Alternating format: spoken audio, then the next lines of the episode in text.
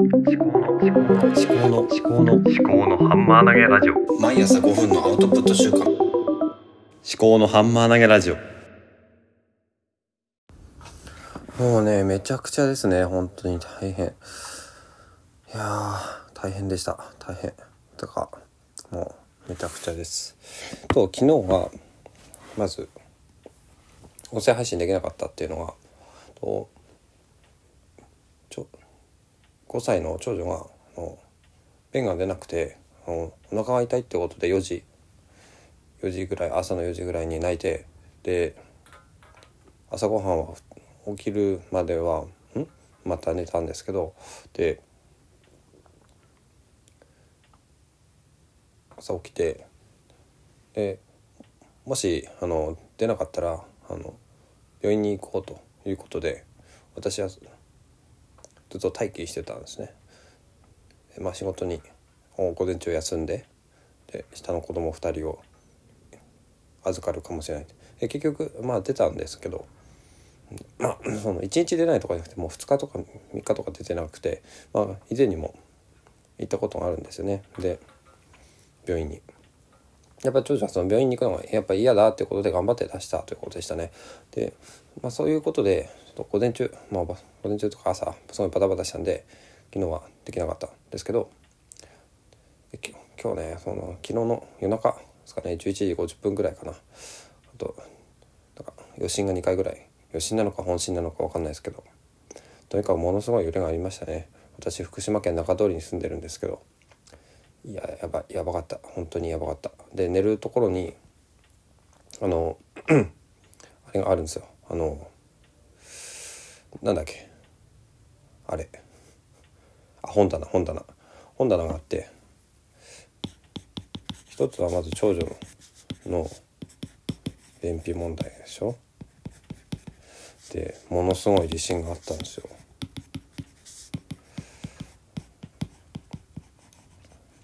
で本当にすごかった。で本がもうバッサバッサ落ちてきて。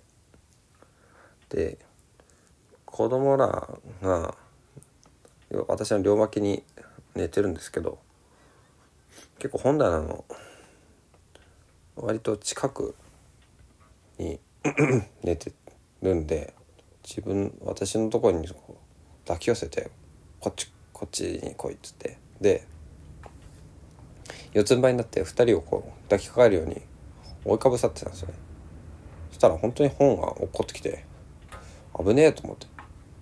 でそれで子供が何の何も怪我してなかったのは良かったんですけどあの私がその首があの痛くなっちゃってあの昨日一昨日くらいにちょっとムチ打ちみたいになっちゃっててあの寝違えたような感じ。でそれで昨日はだいぶ良くなってたんですけどその昼間は。その夜中の 四つん這いになって子供を守るっていう体勢を取った時に首に負担かかったんですね。めちゃくちゃ痛くなっちゃって。それでもう今ね家の家の中もやばいし私の首もやばい。やばいです。非常に大変ですね。で本当にもうもうね家がね壊れるんじゃないかっていうふうに思ったんですよね。本当に嫁さんと2人で「怖いね怖いね」って言って。本当に怖かったな。いやー。マジねほんと怖い。地震怖いですね本当に。でもねほ本当に怖いのは津波なんでしょうね。えっ、ー、と津波注意報出てたんですけどちょっとまだねニュースとか怖くて見れてないんですが浜通りとかねどうなん大丈夫かな。本当に海岸沿いに住んでる人たちの方が怖いんだろうなって本当にこの津波がの心配がないこの内陸に住んでる私でさえものすごい怖いと思うのですから本当にいやちょっとね怖くてニュース何も見てないです。はい。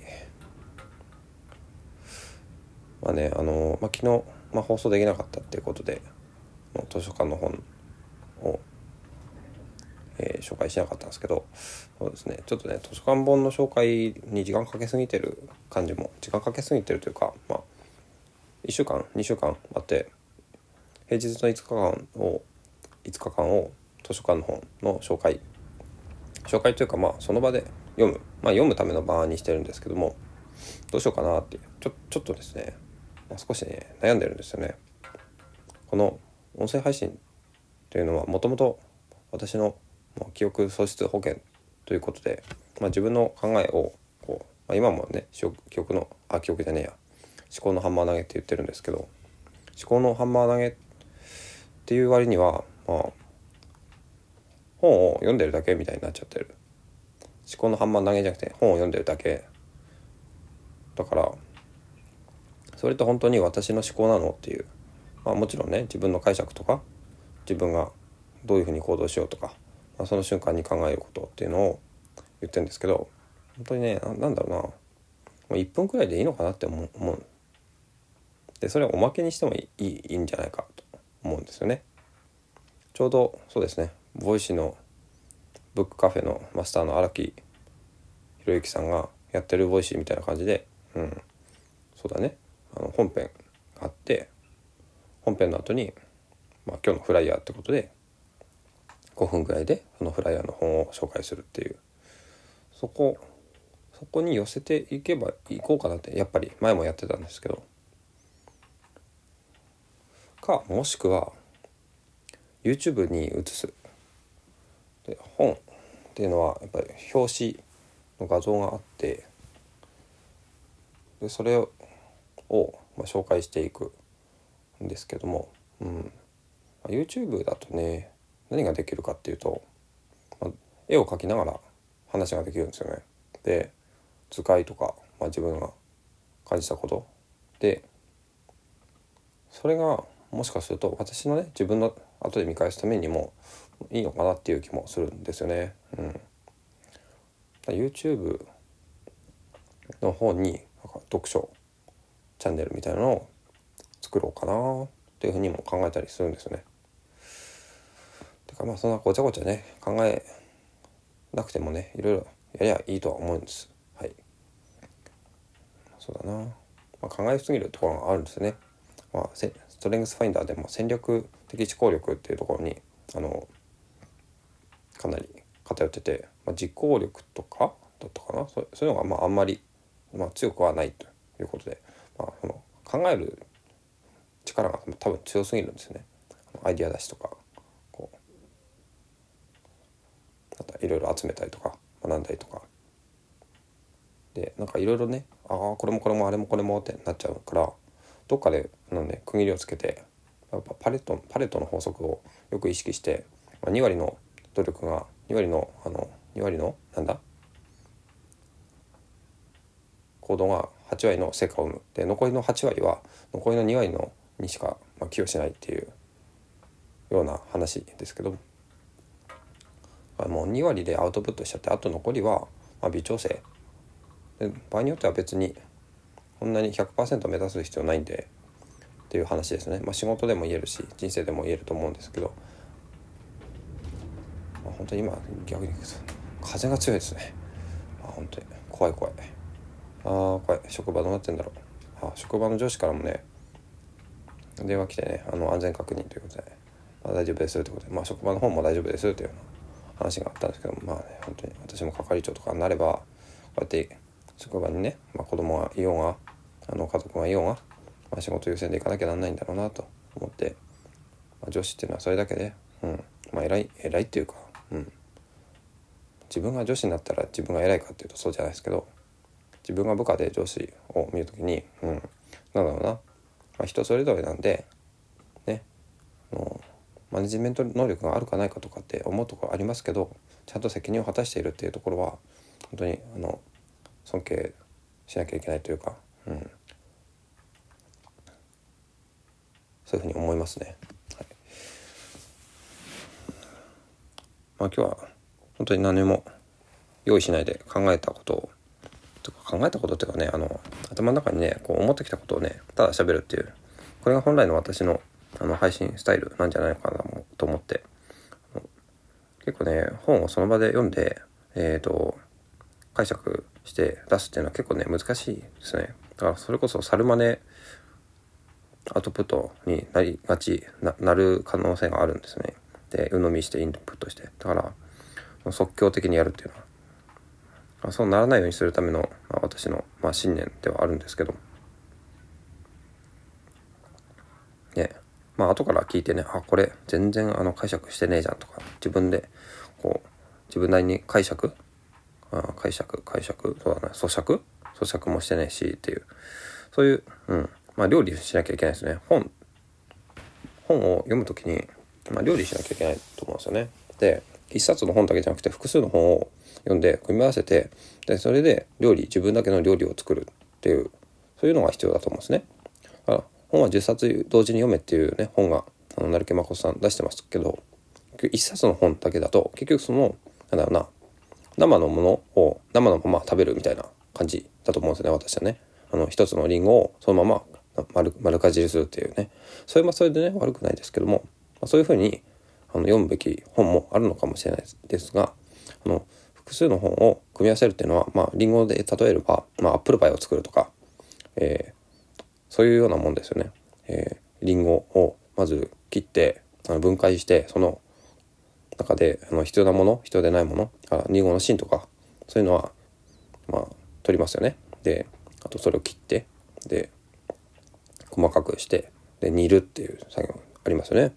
うん、煮る、うん、そうそうそう。料理をするんですね。で味をつける。あとはシナモンですね。シナモンっていうのはスパイス。だからそのリンゴだけじゃなくてそのリンゴを引き立たせる何かをこう自分で見つけてくるんですよね。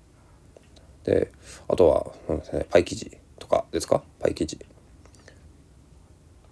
パイ生地を作る、うん、そう。でそれを組み合わせるですね。その形を作って。でそれをさらに焼くんですよね。ものすごい工程かかってますよね。だからその素材っていうのは、まあ、料理の食材っていうのは、まあ、本だと思うんですね。で料理の食材をこう調理するっていうのはねあのまず切る。形をまず整えたり切る。でいらない部分を捨てる。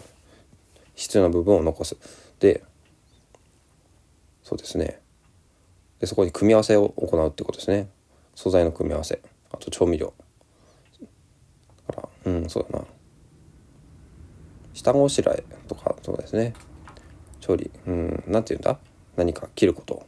まあ下ごしらえとでも言いますか、うん、でそれに対して、うん、味をつける。調味ですかね。あと加熱。加熱にもいろんなやり方がありますよね、うん、で場合によっては熟成させるということもあるし。加熱もねただ煮るだけとかオーブンで焼くとかねいろいろあります。直火焼きとか。